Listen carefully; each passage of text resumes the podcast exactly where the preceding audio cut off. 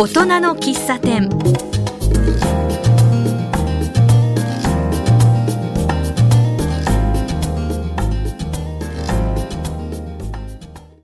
おはようございます、えー今日の大人の喫茶店は、えー私桜井大樹が店主を務めます、えー冬も半分超えたけどまあそれでもまあ1ヶ月耐えれば春3月だからもうちょっとの辛抱です。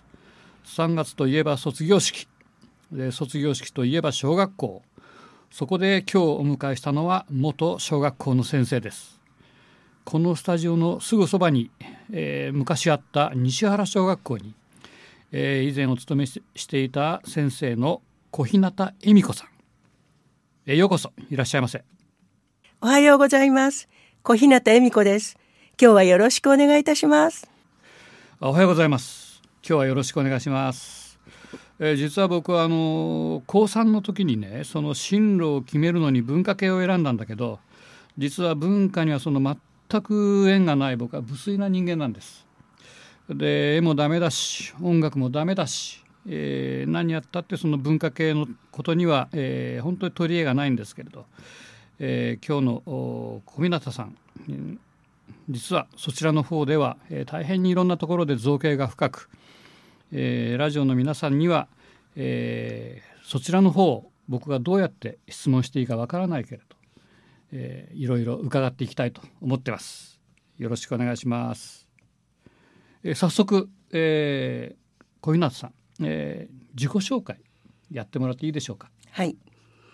えっ、と1964年開校した西原小学校に新卒で、えー赴任しまして11年間勤務しました。2001年にあの一番良かったあの校歌があの今でもとても懐かしく思って今日はその並行した西原小学校を思い出しながら参りました。あの西原小学校にできてすぐに入ったわけ。えっと64年っていうと何年前だ？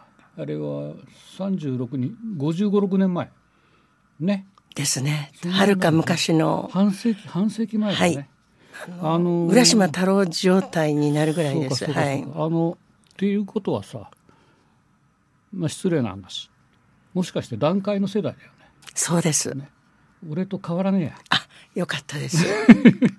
そうだ。そこには何年ぐらいいたの？11年です。あ11年いたの、はい。で11年で西原をお辞めになったの？あの西原から練馬区の海進第三小学校の方に、練馬に移られた、はい。はあはあはあ。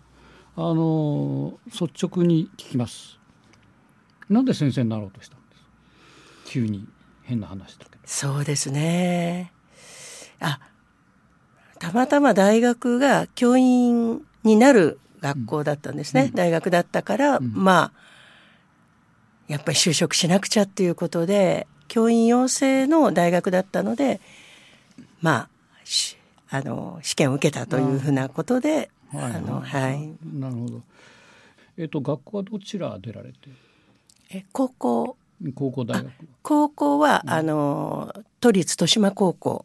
えっ、と豊島第四学区昔第四学区って言ってたんですけれども、えっとエコダからちょっと日大芸術学部の方ちょっと歩いてった。はい、そっから？から大学え受験を一遍失敗して日立製作所の資料室に勤めながらちょっと勉強して、えっと埼玉大学を受けたら運よく受かって埼玉大学に行ったということです。なんで一年ブランクあったの？当時、女の子は大学よりも花嫁修行とかかあの一年ももったいないというふうなことを母に言われてあそうかな。高校出てさなんかはいあの社会人になったじゃそうです。ん。ね、で社会人になって1年やってでまた大学に入り直したっていうかさそうです。入ったわけじゃん。はいはい。でそれは先生になりたくてなったっていうこと？いえあの進学したいという気持ちが、勉強した勉強したいのかあのですから受かったのはあの埼玉大学もあるんですけど、うん。都立立川短大っていうのも受けてそれがね10倍だったんですけどうん。受かってもう涙が出るほど喜んで、うん。あその2年間でもいいやって思ってたら運よく埼玉大学4年も受かったのでまあじゃあ2年より4年がいいかなと思ってそちらに。国立だよね。あ国立です。すごいね。いえあのうん。月の月謝が1,000円だったんです。それ1000円なの？1,000円です。1000円なの？1,000円でした。それに惹かれた。引かれた。親が。親が。国立だったら行ってもいいと。うん。でじゃあそこで入ってで西原小学校で10年11年やられてそれから練馬の方に移られてで練馬の方でも多分、うん、先生のことだから、えー何何校か移ったわけでしょ？移んなかったの？えあの当時学校3地区もあるっていう制度がありまして、えー、と当時田無から練馬練馬から東久留米。で3地区になったらフリーに動けるっていうことで、またふるさとがあの練馬だったので、また練馬に戻ったっていうことで定年は練馬でお終えまし。た。たはい。あそう。でこちらの方では11年いて今その会ってる人とか知り合いとかたくさんいる？あんまりね。えっと子供たちですか？子供たちとか同僚とか。あ同僚が結構あの続いてますね。じゃあ一応、えー個人情報を、えーいろいろほじくりましたけど、えーその他にさ、えー僕が集めた情報の中では人権擁護委員会っていうなんかすごくいかめしいことやってらっしゃる。なんか聞くだけで怖いんだけどさ人権擁護委員っていうのはあの何をやってるの？はい、あの私もあのなるまではあのどういう仕事をしているかっていうのはよくわからなかったんですが、あの私は東久留米市なんですけれども、えっと6人の人権擁護員の方々と人権啓発活動をするっていうことをあのメインに活動をしています。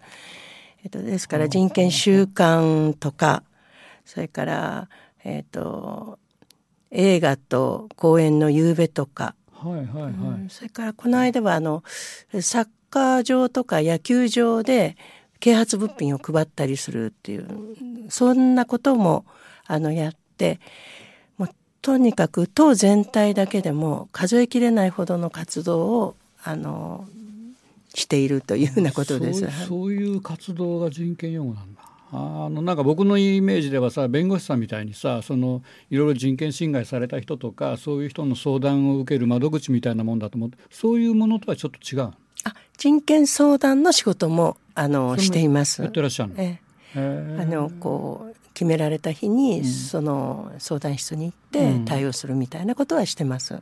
それは結構その年間でもご多忙なお仕事になってんの？えーっとえあの前年度にあの次はこの曜日というようなことが決まりますので、それほどでもないですね。なんで選ばれたの？いやわからないんですが あのやっぱりあの、なんか向いてるとか何が向いてたかわかんないんですけどね。あの私があの相談したいことがあるぐらいなんですけれども、まあそういうきっかけがあったということですね。じゃあ僕、えっとその他では今お仕事は何かやってらっしゃるの？と2年前に産休代替の仕事とか。産休代替ってええ何、あの最近あの小泉さんも産休を取るとか、あのえでそのあの男性が産休を取るっていう風な時にちょっとあの応援っていうかそのそれもしかして先生をやる？あそうです。一行ったの先生やってるえやってちょうどそうですね。2年前。のあそうそれ小学校の先生をやってらやっしゃるえあの全教科教えてみたいなことを6ヶ月ぐらいやりましたね男性が育休を取るのでっていうふうなことで。あそうなんだ。じゃあ昔取った絹塚をやってらっしゃる、たまたま元気そうだからできるかなっいやそれ見てた目それはもう元気そのものそれであの副校長先生、そのお休みされる方のお相手を探すのにすごく苦労されてるっていうのが分かって、あじゃあ5ヶ月、向こうからお声かかるわけ。あそうです。あそう。へえ。で子供たちに教えてんの？あのそうですやねってんの？やったということ。終わったやった。5ヶ月で終わって。はあ。あとはじゃあもうあのいろいろ今今はご趣味でいろいろ動いてる。あでね、はい。あのまあ、僕が小稲さんに興味持ったっていうのはもちろん西原小学校のご出身というこの西東京とも切っても切れない縁のところがあるのがまず第一のきっかけ。でねえー第二のきっかけは、えーいろいろな人の情報を聞いたり、えー、Facebook を拝見したりして情報収集したらまああっち行ったりこっち行ったりすごいパワーなわけよ。で僕らの世代でこれだけ動く人っていうのはすげえなと思うのがその今回話を聞きたい理由だったわけ。でいろいろ見たらさなんかなんつうのその、まあ、4文字熟語で言えばさ神出鬼没イメージとしては、えー八面六臂。東本清掃。多芸多彩でなんつったって好奇心が旺盛そう。何でもやりそう。で趣味は広い。この辺りがさちょっと桁違いにすごいので、えーまあ、外国旅行も行ってんじゃん。でそういうところのお話をね、まあ、ポツポツと聞けばこれは楽しいかな。っていうのがあって、えーそういう話を、え聞きたいと思って、まあ、今回お呼びしたということでございます。えーそうだなその話はじゃあ後半に回そうかな。でここで休憩しましょうか。一回休憩して、えー音楽入れます。えー音楽は小日向さんの、えーっとまあリクエストで、えー説明して。えっと、西原小学校の校歌谷川俊太郎さんの詩で、えっと、とてもそこ卒業したあの子どもたちあの職員はもう忘れられない曲です。どう？えちょっと待ってね、はい。谷川俊太郎ってあの有名なそうで谷川す。さんそうです。ああの人が詩書くの？そうです。こ効果の詩を書くの？えあの東久留米第五章も谷川俊太郎えさんだ。そんなことやってるのえそうです。あー。じゃあ名曲ある意味。あそれでね、うん題名のない音楽会に出たことがあるんです西原小学校の校歌が。これが？はいへえ聞いたことないけどじゃあぜひ聞いてみます。はい。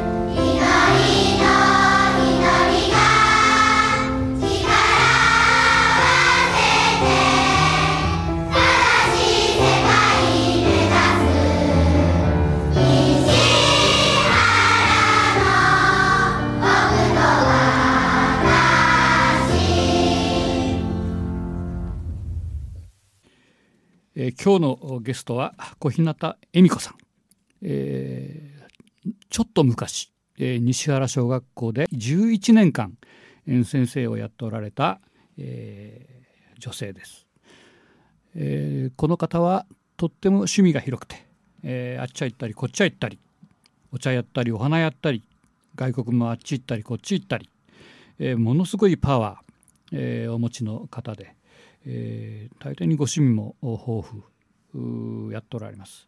でまあお茶なんかもお着物見たらとってもお召しが綺麗で、えー、素敵なんですけれど、えー、今何か、えー、力入れてるのが大工を歌ってると、えー、それもなんかご夫婦で歌ってるっていうような話を聞きまして、えー、ぜひその大工のお話から、えー、今回は始めてみたい、えー、僕はですね、えー、大工を聞いたことも見たことも食べたこともございません。大工って何ですか？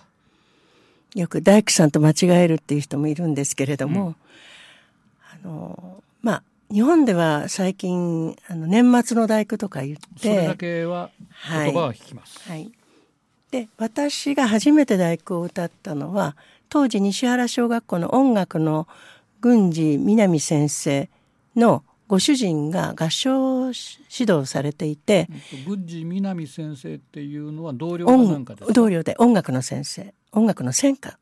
あの先生の,、うん、ので誘われたんです、うん、あのこういう歌あるけどどうって。うん、であのーまあ、いろんなも歌をも歌ったんですが、まあ、大工を、オーケストラと大工を歌うっていうふうなことで、初めて、あの、大工の練習をして、オーケストラ合わせをしたらもう涙が出てきて。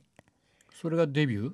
そうです。で、あの、ベートーベンの大工は、第一楽章から第四楽章があって、うん、ベートーベンが、オーケだけでは表現できないことを合唱をつけたというこう話題の曲なんですね。東日本大震災をその郡司博先生が中西礼さんの役をした日本語の大工を歌いませんかっていうプロジェクトがあったんですね。で、日本語の大工も参加したりして、ああ、人間皆兄弟とか、愛なき者は立ち去れとか、なんかそれが自分へのね、メッセージのような気がして、その大工っていうのが私の生活の中でもなんかこう離れられないものになってきたような気がします。あのじゃあ震災でみんなに元気づけるっていう目的みたいなこと？まあ音楽ができることは何かなっていうことで、私が考えたんじゃなくてその郡司博先生が考えられたんだと思うんですけれども。大槌って今おっしゃったんだけど、はい、大槌ってどこの何県？岩手県。岩手県にある。はいで震災をもろに受けたところ。そうです。あの庁舎が、はい、あの津波でかぶって、はい、あの当時の町長がそのために亡くなられたということであ。あのいわゆるこう拠点だったの役庁庁舎がなくなったっていうことですごくこう話題になったっていうかね。あ。あのじゃあ海沿いにあった町。あそうです。町。そうです。えっ、ー、と全滅しちゃったの？じゃあほぼほぼほぼそうですね。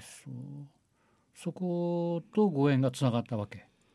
ええ。あのたまたまあの豊島高校の高校3年生のクラスメイトで、うん、岡本秀夫さんっていう方が、うん、毎年同窓会に来てたんですね、うん、大土の赤浜から。で、今年の秋も来るっていう2011年の秋にの3月にその津波で亡くなられたっていうことを新聞記事で見て、それでいても立ってもいられなく、2011年の7月に大土に郡司南さんと主人と3人で向かったっていうことで。あ、それはじゃあ、あの、歌いに行ったわけじゃなくて、最初は。行こうっていうことであの主人とその郡司さんとか気持ちが一緒で北上からレンタカー借りて行きました。はい、じゃあまだ本当にあのなんていうの？もう真っ平。ら全部が流されたところに現場を見に行ったわけ。はい、であの北上ずっと渡って、あの、遠野を通ってルンルンしてたんです、その時は。何も変わってないから。ところが、釜石のあるところに入ったら、うん、釜石製鉄所の敷地内では瓦礫がこういう山積みになって、えっ、ー、と、あの、線路が雨のように曲がってたりとか、うん、もう言葉に表せないほどの衝撃を受けましたね。それと大工がどっかでつながったわけ？いえ、あの、話すと長くなっちゃうんですが、その、はい。で、その亡くなった友人の奥様の仮説に、その翌日訪ねることができたんですね。うん、そして、その奥様がすごく、あの、なんかいろんなこう情報とか知っていることがたくさんあって、うん、いつの間にかペンフレンドのようになってきて、うん、それで、あの、何回か大土にも行くようになってきて。だんだん縁が濃くなってきたと。そうです。それで亡くなったその岡本秀夫さんも、音楽部の部長をしてたぐらいで音楽が好きだったんですね。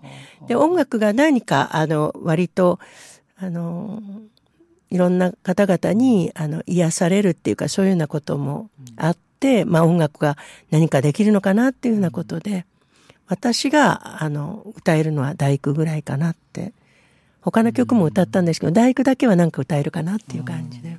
本当そこからだんだん大土と縁がつながってって、まあ、僕が、えさっき言ったそのいろいろ小日向さんの情報を見たら大土とねあっち行ったっていう話ってものすごくたくさん見つけたわけよ。でで今も大土とはずっと縁がつながってるわけですよ。はい、で今大土の方ではどういうことやってらっしゃるの？なんかやってんの？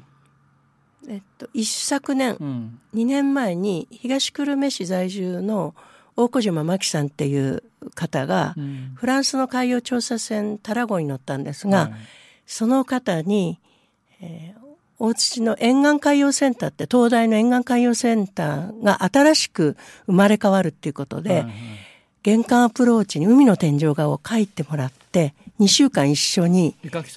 そうです、大小島真紀さんあのフランスの海洋調査船タラゴに乗ったってことでもちょっとテレビにも出たりして。であのでつながったんですねその絵を描いてもらったっていうことで。あのその海洋研究所のあの先生方と、うん、あのアーティストがつながったっていうので最近、うん、あのワークショップとかも研究者と大小島真紀さんがワークショップするみたいなこともできるようになって、うん、それがあの想像していた以上のつながりができて私もちょっとびっくりしているっていうか、でもなんかハマってる感じだもんね。ハマってます。はい。にね、はい、本当に。でこれちょっと余談なんだけどさ僕もの友達で一人大土にを興味の持ってるある男がいるのよ面白い男がいるんだけどさそれが西東京にいて、えー、大土愛が、えー、ものすごい強い人で。で、まあ、普通に働いてらっしゃる方なんだけど、まあ、歌を歌うのが大好きで、えー、自分で弾き語りやって、えー、1週間に1回どっかお店で歌ってらっしゃる、その人の名前がね佐藤裕二っていうんだけど知ってる？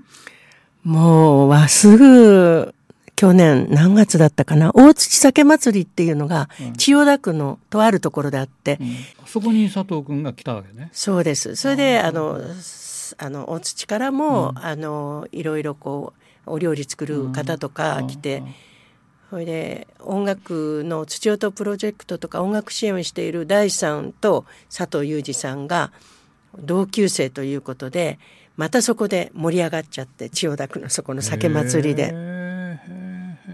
あそうなんだね。でも縁はいなものね。どこでどうつながるか分かんない、ね、西東京市に大土出身の方がいらっしゃるっていうことを聞いただけでも櫻井さんと出会えてよかったかなと思ってます。そうか。であそこでさあのなんか映画を作ったって話を、はい、えー、これも、えー、風の噂に聞いてるんだけど、はい、それは何？風の電話です。今週風切りですね。風の電話？はい。というタイトルです。なんかタイトルはいいね。ね。タイトルいいですね、風って。うん。それは今週風切りっていうのはない？東京で風切るの？え東京です。風切るの？もう調べたんですけど吉祥寺あたりもあるし、風切り前のうん。映画の内容がテレビでやってたんですね。なんか主演の女性がモデルさんから監督さんが選んだ人だっていうことで、うん。三浦友和さんとかあの西島さんと一緒にトークしてるのをテレビでやってたんですけど。西島西島秀夫か？そうそうそうそうそうそうそう。あのビッグが出てんじゃん。あそうです。ビッグばかりです。でトークにはあのに西田さんはいらっしゃらなかったん西だけど。田さんってあの西田そうです。あの方福島のものとかいろいろ結構映画の後も出てますよやってねんの風の電話あんの？本当にあんの？あるんです。え本当にあんの？そうです。映画で作ったわけじゃなくて？じゃなくて。本当にあるんです。本当にあることを映画にしたっていうふうにした方がいいかもしれ通じるの？ないあの電話、電話は通じないんですあけど。通じないの？やっぱり。あのそこでうん。今までいろいろこうあの近い人を亡くして心を痛めている気持ちで何も言えなかったのに、うん。電話ボックスに入ったら話ができるっていうような場所なんですね。だから最初はそういう被災された方々が来てたかもしれないんだけど、うん。テレビにも話題になったりしたから、うん。今ではあの別にあの震災で亡くなられたとかいう方じゃなくても、身内の方が亡くなられてそこで電話で話す方も来られてるみたい。え通じないのに電話ボックスの中に入って話すの？話せるようになるんですそこへ入ると。気持ちがそういうそういう場所になってるんですね。なんかおもし面白いって言ったら変だけどなんか見たくなる映画だえそうです。なんか宣伝してるようだけど宣伝じゃないんだけどさやっぱりでそうやって大土っていうそれはやっぱり大土のシンボルなわけなんだ。でしょ？あの他のいろいろ災害を受けた場所もいろいろあるんだけどお風の電話は大土が舞台なわけ。そうです。でなぜかっていうと佐々木至さんっていう人も宮沢賢治さんと同じうん。賞をいただいたっていうことで話題になったんですね。あの宮沢賢治さんがこう歩いたところなどをたどってみたいなこととこうダブってくるって岩岩手県。分かったじゃあそれはもう注目して。なんかあのね「風の電話」の宣伝みたいな今日は番組になっちゃったけどさ、いや私も楽しみにしてるのでう。ん、ああそうなの。のえこれから風切りっていうことで、私も西田敏行さんも大大好きで なんかあの釣りバカ日誌だな。わあそうですそうですそうです。かりました。いやー、うん。釣り若も見ました随分。見たんだ本当に。はい。えーなんかあのいろいろさ今日はパワーをいろいろ聞こうと思ったんだけどさ「えー、と風の電話」で全部終わっちゃったよ。うん、でもいいか。いいですね。あの一番話したいことを話せたような気がしあてじゃあもう満点じゃん。はい、満点です。もう桜井さんのおかげで、うん。おかげですね。はい。ありがとうございます。いやこちらこそありがとうございました、うんじゃあ今日は、えーそういうところで、えー時間が来たようなんでこれで終わりましょう。今日はありがとうございました。こちらこそありがとうございました